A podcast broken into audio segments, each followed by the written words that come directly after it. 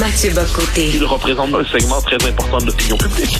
Richard Martineau. Tu vis sur quelle planète? La rencontre. Je regarde ça et là, je me dis, mais c'est de la comédie. C'est hallucinant. La rencontre. Bocoté. Martineau. Alors, euh, Mathieu, je viens de discuter avec euh, Luc La Liberté sur les États-Unis. Tu as un grain de sel à mettre euh, sur cette conversation. Oui, non, je trouve qu'il y a une certaine facilité intellectuelle quand même à se à décréter qu'on a toujours devant soi. Si c'est pas Hitler, à tout le moins c'est sous Hitler ou sous sous Hitler. Et autrement dit, puisqu'on le dénonce, on se hisse soi-même euh, dans, au statut de grand résistant. Je, je dois, je dois, je dois mettre en contexte là, pour ceux qui viennent Oui, oui. d'écouter, là, c'est-à-dire que Luc La Liberté euh, parlait de ce documentaire de Ken Burns qui tend à faire un parallèle entre Donald Trump et Adolf Hitler. Je trouve que c'est d'une de... Je parle pas de la liberté ici, euh, je parle de, de, de Burns. Il y a une bêtise in- je dirais insupportable pour moi à hitlériser Trump. On peut être en désaccord complet avec lui. On peut penser que fondamentalement, il a laissé faire le 6 euh, janvier. On peut considérer... Le, oui, c'était le 6. On peut considérer que globalement, c'est un politicien médiocre, un mégalomane. Mais la tentation de ramener ça sur les années terribles du 20e siècle, c'est une manière de se décerner un peu facilement le brevet de grand résistant. C'est une manière de se donner le titre de lucide parmi les lucides. Euh, et je pense que ça nous empêche de comprendre l'originalité de l'époque. J'ajoute qu'il est vrai que partout dans le monde occidental, il y a des mouvements qui s'alimentent à une forme de colère, mais la- l'autoritarisme dont on parle n'est le monopole de personne. Qu'on prenne l'exemple de la Suède, c'est assez intéressant. Euh, il y avait un très bon article dans le Figaro ces derniers jours. L'immigration massive a été imposée à la Suède depuis 20-25 ans par la classe politique contre la volonté très nette de la grande majorité de sa population. Est-ce que c'est pas une marque d'autoritarisme que d'imposer à un peuple l'immigration massive alors que la grande majorité n'en veut pas? Peut-être faudrait-il regarder l'autoritarisme quelquefois derrière le masque délicat et subtil du centre-gauche. Il arrive quelquefois ou même que l'extrême droite soit plus autoritaire qu'elle ne le dit. De la parenthèse, je croyais nécessaire de faire cette correction. Non, non, mais je veux continuer la parenthèse, euh, Mathieu, pendant qu'on y est. Euh, là, on sait ce qui s'est passé avec Hitler. Là, on a la chance de voir l'histoire dans le rétroviseur.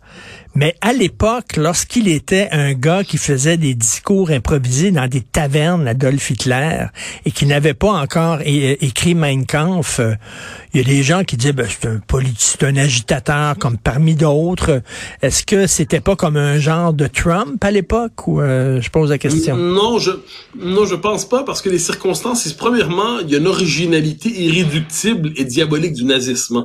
C'est-à-dire qu'il culmine dans la solution finale, il, il culmine dans la destruction programmée et industrielle des Juifs d'Europe. On est devant quelque chose qui est pour moi luciférien. Donc, il y a la volonté de rapprocher d'une manière ou de l'autre des mouvements avec lesquels on peut être en désaccord profond euh, avec euh, Hitler ou, quand on veut faire le malin avec Mussolini, en disant non, non, je fais des nuances, il n'en demeure pas moins que ça nous empêche de saisir l'originalité de notre époque, que se révolter contre, par exemple, la perte de souveraineté nationale, se révolter contre euh, l'immigration massive qui transforme profondément nos pays, se révolter contre le gouvernement des juges qui représente un autoritarisme qui ne dit pas son nom et qui vide la souveraineté populaire de tout contenu se révolter contre, et là on peut multiplier les, euh, contre le, le- la pseudo-catégorie de discours haineux qui consiste à classer sous le signe du discours haineux toute forme de désaccord avec l'idéologie dominante.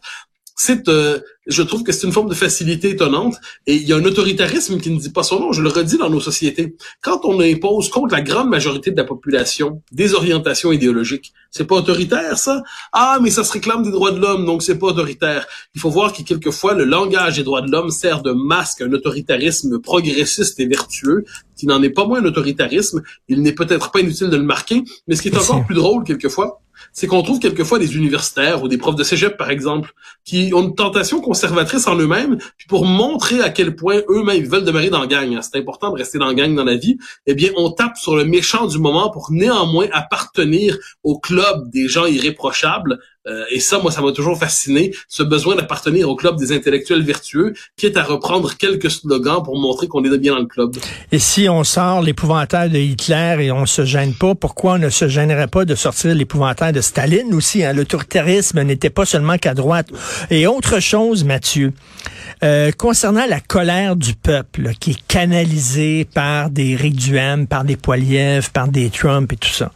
Euh, moi, je trouve que euh, la, ligne est mince entre comprendre la colère du peuple la justifier et après ça même la nourrir et lui donner notre bénédiction. C'est pas un terrain glissant, ça? Ben, mais la question est de savoir que fait-on de cette colère? moi, mettons, je me mets dans le peuple. on, on, en fait tous partie de manière ou de l'autre. Je suis en colère contre la dépossession démocratique qui inclut le gouvernement des juges. Je suis en colère contre les politiques d'immigration massive. Je suis en colère contre la perte d'identité. Bon, donc je, ressens cette colère. La question est de savoir comment on la canalise. C'est ce que disait Henri Guénaud très justement dans un papier du Figaro sur les 30 ans du référendum de Maastricht. Il dit la colère, c'est un fait et elle est légitime ou non. Bon. Mais ensuite, comment on la canalise? Est-ce qu'on la canalise dans un sentiment insurrectionnel qui presque démagogique ou est-ce qu'on en fait un vecteur de transformation démocratique? Or, je pense qu'aujourd'hui, eh bien, nos sociétés, on, on, nomme populisme beaucoup trop facilement des politiques qui visent simplement à redonner à la démocratie la définition qu'elle avait avant-hier. Je veux dire, je donne deux exemples. Le moment du Brexit on a reproché au Brexit une chose, moins son résultat que le, le, simple fait de le tenir, le, référendum. Et pourquoi on reprochait au, Brexit le, fait d'être tenu? Parce qu'on disait que le peuple n'est pas assez subtil et évolué pour se prononcer sur une question aussi subtile que le Brexit. Ben, je suis désolé, le peuple n'est pas aussi imbécile qu'on le dit. Puis quand on dit aujourd'hui populisme, populisme, populisme pour des mouvements protestataires en Europe occidentale, est-ce qu'on pourrait analyser le programme de ces partis sans toujours le rabattre sur les années 30 d'une manière ou de l'autre? Probablement qu'on se dit, c'est une facilité intellectuelle que de rabattre toujours notre désaccord sur les années 30. Dire, Hitler est vaincu pour de bon et heureusement. Mussolini est vaincu pour de bon et heureusement. Pouvons-nous désormais parler des années 2020 sans s'improviser, comme je dis, euh, résistant posteriori? On est tous dans le club des vainqueurs contre les nazis et les fascistes. Est-ce qu'on peut au moins aujourd'hui ne plus faire semblant qu'on les a devant soi? Je sais que la démocratie, c'est que le peuple a toujours raison, Mathieu, mais euh, il y a peut-être des mouvements populaires qui sont imbéciles. Est-ce qu'on peut dire que parfois le peuple a tort? Est-ce que c'est possible? De moi, je pense, je, je pense pas que le peuple a toujours raison. Ça, j'ai jamais eu ça. Je pense que dans tous les systèmes de décision possibles, le système qui se fonde sur la démocratie populaire me semble le moins inadéquat. Parce qu'à ce compte-là, je dirais, est-ce qu'on doit se tourner vers les sachants, hein, les, les, figures très cultivées qui prétendent nous gouverner du haut de leur savoir? Si je fais une histoire de ce point de vue des intellectuels au XXe siècle, quelle a été la catégorie sociale qui a le plus facilement embrassé les différentes idéologies autoritaires ou totalitaires?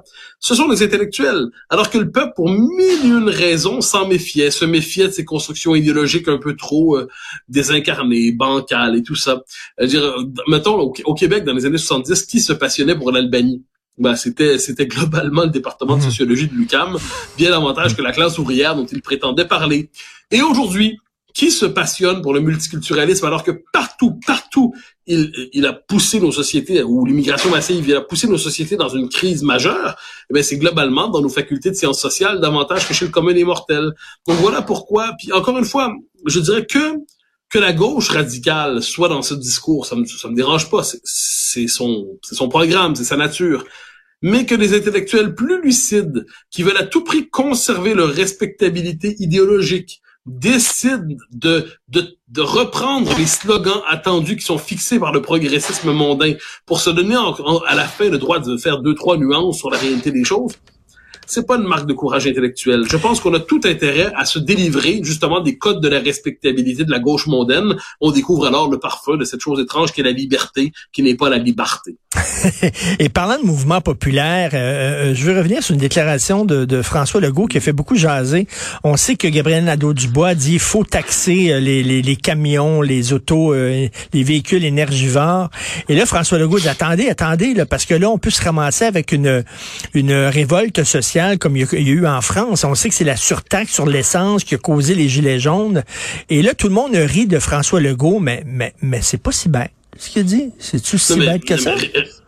Rire de François Legault est une activité recommandée au coin de Rachel et Saint-Denis, ou euh, bon, on pourrait dire il y a deux, trois autres quartiers, mais globalement, François Legault a raison. qui s'imagine vraiment que nos sociétés sont insuffisamment taxées?